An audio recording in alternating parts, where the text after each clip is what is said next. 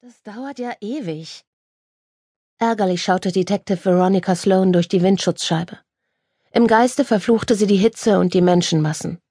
Der Verkehr an der Hauptstadt der USA war zwar immer ätzend, aber an diesem höllisch heißen Sommermorgen waren die Autoschlangen vor den Kontrollpunkten auf der Pennsylvania Avenue noch länger als sonst. Von den schwer bewachten Eingängen durch den Lafayette Park bis hin zur H Street zogen sich Fußgängerschlangen. Um sie herum herrschte ein großes Gewusel. Manche Leute verkauften gekühlte Getränke, Snacks oder Souvenirs, andere hielten Protestschilder und wieder andere standen im Kreis zusammen und beteten. Ein Grüppchen von ihnen versperrte die verdammte Straße. Unmut hätte das an jedem Tag ausgelöst. An diesem glühend heißen Julitag aber kochten die Gemüter. Und Ronnie schloss sich da nicht aus. Während sie in der zivilen Limousine zwei Blocks weitergeschlichen war, hatte sie mit angesehen, wie eine Frau in Ohnmacht gefallen war, wie zwei Prügeleien ausgebrochen waren und wie eine ganze Gruppe von Kindern sich vor Erschöpfung der Länge nach auf den Bürgersteig gelegt hatte. Mit Flaggen behängte Rechtsextremisten warfen böse Blicke auf japanische Touristen. Der Anblick der schlitzäugigen Ausländer brachte sie genauso in Rage wie der Gedanke an Burkaträgerinnen. Alles schwitzte, fluchte, schimpfte und schrie. Aber niemand kehrte um. Krankhafte Neugier sorgte immer dafür, dass die Touristen nicht wieder fortgingen, wenn sie einmal bis hierher gekommen waren. Ronnie hätte einen Notfalleinsatz vortäuschen können, hätte die Menge mit Sirene und Hupe von der Straße scheuchen können. Doch das wollte sie nicht, denn wenn die Leute von dem Mord hörten, würden sie möglicherweise unruhig. Vielleicht gerieten sie sogar in Panik. In Washington entstand heutzutage schnell eine Massenpanik. Und Ronnie hatte keine große Lust, sich neben ihrer ohnehin schon mörderischen Arbeitsbelastung auch noch mit von Stiefeln zertrampelten Omas aus dem mittleren Westen zu befassen. Mann, ich glaube, da stehen genauso viele Leute an wie gestern für die Umwidmung.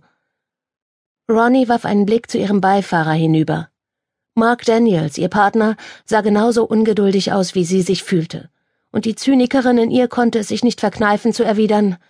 Ja, dabei ist das gar nichts im Vergleich zu den Massen, die im ersten Jahr hier Schlange gestanden haben, um Trümmer und Schutt zu begaffen. Und das stimmte. Kaum hatte das Militär Besuchern erlaubt, die Verwüstungen vom Oktober 2017 zu besichtigen, da war Washington auch schon zur heißesten Touristenattraktion der Welt geworden. Die Leute hatten sich darum gerissen, sagen zu können, dass sie das Gelände des schwersten Terroranschlags in der Geschichte gesehen hatten. Dieser verfluchte Katastrophentourismus. Da hast du wohl recht. Mark lehnte sich zurück, verschränkte die Arme über der muskulösen Brust und schloss die Augen. Weck mich, wenn wir da sind. Ronnie lachte leise. Wer war es diesmal? Ihr Partner war zu träge, um aufzusehen. Eine Stripperin aus dem Shake and Bake. Ich habe immer gedacht, es müsste Spaß machen, mal zwei wandelnde Titten aufs Kreuz zu legen. Aber ich glaube, ich werde allmählich zu alt für sowas. Er war noch nicht mal vierzig. Keine Spur von Alter, weder geistig noch körperlich auch wenn sein müder Tonfall erkennen ließ, dass es in den vergangenen Nächten spät geworden war. In letzter Zeit war Mark Daniels gereizt gewesen, er war an seine Grenzen gegangen und hatte Risiken in Kauf genommen. Warum? wusste Ronnie nicht. Sie machte sich Gedanken um ihren Partner. An seinen Tränensäcken ließ sich seine Erschöpfung ablesen, und auch seinen Kater konnte er nicht verbergen. Später würde sie ihm einen Arschtritt verpassen, weil er in so jämmerlicher Verfassung zum Dienst erschienen war, Zumal an einem Tag wie heute, der vermutlich ganz schön beschissen werden würde. Schlimm genug, wenn Mark an einem normalen Arbeitstag so kaputt war, auch wenn sie bloß hinter jemandem her waren, der in seiner Gang für Ordnung gesorgt hatte, oder wenn sie einen Pure V-Dealer fassen wollten. Pure V war seit neuestem die begehrteste auf der Straße erhältliche Droge. Eine billige Variante von Vicodin. Aber heute waren sie auf dieser Seite der Stadt im Einsatz und mussten gründliche Ermittlungen durchführen und da war Marks Zustand einfach nicht tragbar. Das Leben ist eines der härtesten, sagte sie versöhnlich. Du solltest es lieber mal etwas langsamer angehen lassen. Das musst du gerade sagen. Ich hänge ja nicht sieben Abende in der Woche auf einem Barhocker. Und mein Kreuz spüre ich höchstens mal, wenn ich es beim Joggen übertrieben habe. Marks Lippen zuckten ein wenig, doch seine Körperhaltung veränderte er nicht. Run, ich sag's dir doch immer wieder. Ein menschlicher Körper hat eben nur einen bestimmten Energievorrat. Und den solltest du dir besser für unsere Besuche auf der Eastside aufsparen. Sonst geht dir noch die Puste aus, wenn du eines Tages hinter irgendeinem Spitzbuben herläufst. Ach ja, Marks Weisheiten.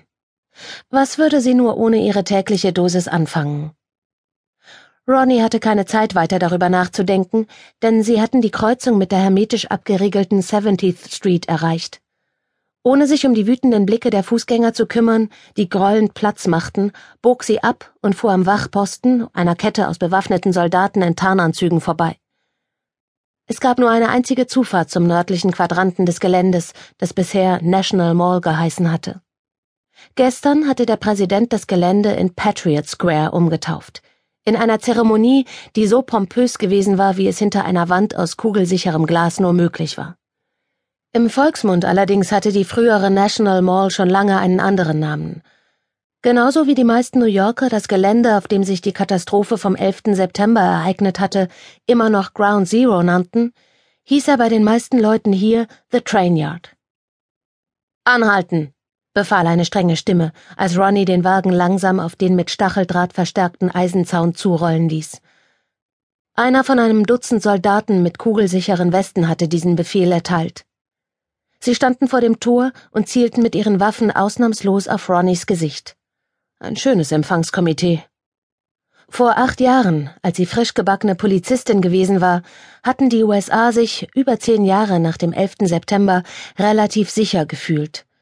Damals hatte man sie, sobald sie ihre Dienstmarke zückte, an jeder Straßensperre passieren lassen. Aber die Zeiten hatten sich geändert. Sehr sogar. Folglich hielt Ronnie wortlos den Wagen an, stellte den Motor ab und hob die Hände. Also los, sagte sie zu ihrem Partner. Daniels hob ebenfalls die Hände. Er öffnete die Augen, und nachdem der zuständige Sergeant ihnen zugenickt hatte, stiegen sie aus. Sofort näherten sich zwei Sicherheitsteams. Sloan, DCPD, sagte Ronnie, als der erste Soldat, während er weiter auf ihren Kopf zielte, bei ihr ankam. Hinter seiner linken Schulter stand ein weiterer und ein dritter hielt einen Hund mit breiter Brust und scharfen Zähnen an der Leine. Ohne seine Waffe zu senken, streckte der erste Soldat die freie Hand aus. Ronnie übergab ihm Dienstmarke und Ausweis des District of Columbia Police Departments, dann entfernte sie sich von ihrem Wagen, damit sowohl sie selbst als auch das Auto gründlich durchsucht werden konnten. Der Soldat kontrollierte ihre Dienstmarke und senkte die Waffe, steckte sie aber noch nicht weg. Fast ohne die Lippen zu bewegen und mit ausdrucksloser Miene fragte er: Waffe? Ronnie nickte. Glock, da hinten. Sie hütete sich, nach hinten zu greifen und die Pistole eigenhändig herauszuholen, und sie wusste auch sehr gut, warum sie nicht schon vor dem Aussteigen zuvorkommend danach gegriffen hatte. Sobald diese abgebrühten Soldaten die Waffe in ihrer Hand gesehen hätten, wäre ihr Kopf nämlich nur noch ein matschiges Häuflein Hirn und Knochen auf dem Gehweg gewesen. Ziehen Sie die Jacke aus.